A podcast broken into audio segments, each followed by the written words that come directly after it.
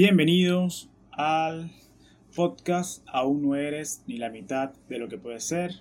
Y bien, estoy muy contento de estar de vuelta por acá. Algunos días, digamos que de planificación, de reestructuración. Pero bueno, ya quería estar nuevamente con los podcasts. Pero bueno, me encanta realmente estar aquí conversando estos temas que creo que son importantes para el desarrollo de nuestra vida. Y bien, uno, el tema para el podcast de hoy Creo que es uno de aquellos que son reveladores, aquellos que cambian totalmente nuestra perspectiva acerca de la vida. Y sin duda alguna es acerca del caos. Por ello hemos titulado el episodio de hoy El caos es bueno y hay que aprender a quererlo. No lo voy a negar, yo también odiaba el caos y huía de él. De hecho, pensé que en, en eso se basaba la vida. Vivir una vida estable y sin caos. Y cómo no pensarlo si la sociedad nos pinta un mundo de falsa estabilidad como un manual de vida cuando debemos ser o hacer X cosa. Tenemos que ir a estudiar una carrera universitaria para luego buscar un trabajo seguro en el cual durar años y a la par buscar una pareja con la cual tener hijos y también durar años. Todo bien bonito, pero la vida realmente es muy compleja. Sin embargo, esta complejidad la hace aún más bella. Por ello que entender el caos nos hace entender todo esto que suele verse como malo y realmente no percibirlo como fracaso, sino como que es algo parte de la naturaleza que nos ayuda en nuestro crecimiento. Pero bien, antes de entrar en cuáles son las lecciones o qué podemos aprender del caos, me gustaría hacer una distinción en cuanto a los tipos de caos. Creo que hay diferentes tipos de caos. Yo he, em, tipificado dos, que son el caos interno y el caos externo. Ok, el caos interno es todo aquello que viene de nuestras decisiones directas, que nos afecta principalmente a nosotros y bueno, a nuestro entorno también. Por ejemplo, si, si, si decidimos manejar borrachos a casa y tuvimos un accidente y esto, y esto generó un caos que obviamente principalmente es para nosotros y potencialmente puede afectar a otras personas, ya sea si tenemos acompañantes o si colisionamos con otro coche. Pero realmente así vendría siendo un poco la parte del caos interno, o sea, viene de nuestras decisiones, de lo que nosotros hacemos. En cambio, tenemos por otra parte el, el caos externo, que es aquel caos que no viene de nosotros, por así decirlo, sino que eh, eh, viene de nuestro entorno, de nuestro alrededor, de la naturaleza, de, algo que no controlamos nosotros directamente o que no podemos ni siquiera premeditar, porque realmente simplemente nos afecta ya. Esto podría ser, por ejemplo, siguiendo lo del accidente de tránsito, si nosotros somos los que vamos en un coche y viene una persona totalmente ebria y nos da un gran impacto que nosotros ni siquiera podemos eh, reaccionar. O tal vez lo que estamos viviendo actualmente ahora, que es lo de la pandemia, que nadie podía tomar una decisión acerca de si tenerla o no tenerla, más allá del cuidado para que no te contagies, sí, sino que no podemos evitar que esto esté sucediendo. No sé si me explico. No podemos evitar que no exista esta situación ahora. Desde luego que no, sino que simplemente tenemos que adaptarnos y evolucionar con este caos que existe actualmente. Entonces, ahora también quiero aplicar, eh, quisiera también especificar por qué también el caos es importante para nuestro crecimiento, porque desde luego creer que el caos es importante para crecer es como que raro porque nuestra percepción es que el caos es malo, el caos es fracaso, el, caos, el caos es a lo que debemos escapar. Y tal vez digas que ahora sí me volví loco, pero te invito a que reflexiones todas esas veces que has fracasado y defines el motivo. De seguro te darás cuenta que fue porque hiciste algo como no debías hacer. Entonces, ¿por qué esto es importante? Porque esto es, esta experiencia genera un conocimiento de cómo no hacer algo.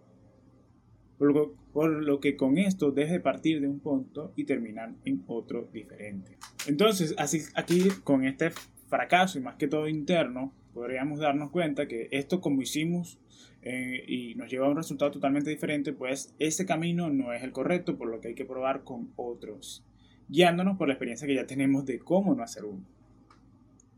Entonces, si, por ejemplo, si tu meta es iniciar un negocio, pero empezaste alquilando un local, comprando computadoras nuevas y contratando personal sin ni siquiera tener clientes, esto te llevará a un seguro fracaso.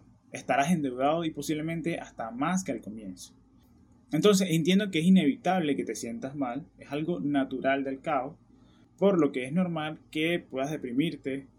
Sin embargo, debes examinar tus errores para partir nuevamente tomando en cuenta ya los errores que hayas cometido, la experiencia, este conocimiento que hayas adquirido a través de esto que sucedió.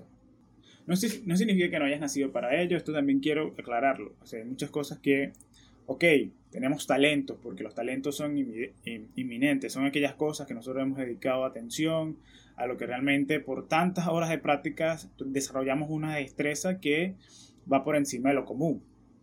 Y esto eh, obviamente es notorio. O sea, no, si tú dedicas mucho tiempo a practicar el canto, seguramente vas a cantar mejor que el que no lo practica.